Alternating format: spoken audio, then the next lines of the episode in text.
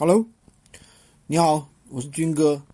呃，今天我们学员班里面发生一件事情啊，就是说，嗯，有一个我们的一个会员啊，就是客户这边的话，就是给他申请退款了，但是呢，由于他自己的疏忽，他没有没注意，没有拒绝退款，那么客户那边呢，就等于已经退款成功了。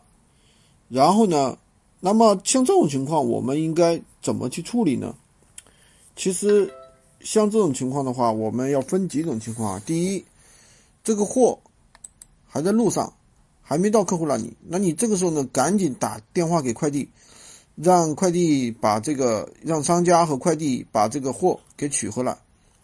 但是如果说他这个时候他已经签收了，这时候怎么办呢？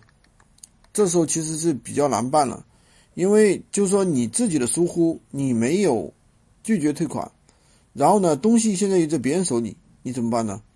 你只能是打电话给客户，你就跟他说，说好听的呗，你就说，嗯，那个不好意思啊，由于我自己的疏忽，那个忘记给你那个拒绝退款了。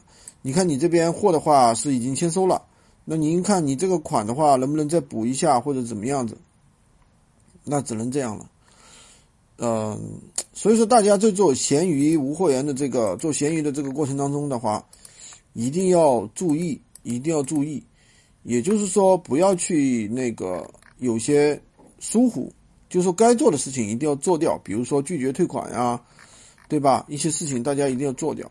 好的，今天就跟大家分享到这里。如果你想获取闲鱼快速上手教程的话，可以来添加我的微三二零二三五五五三五。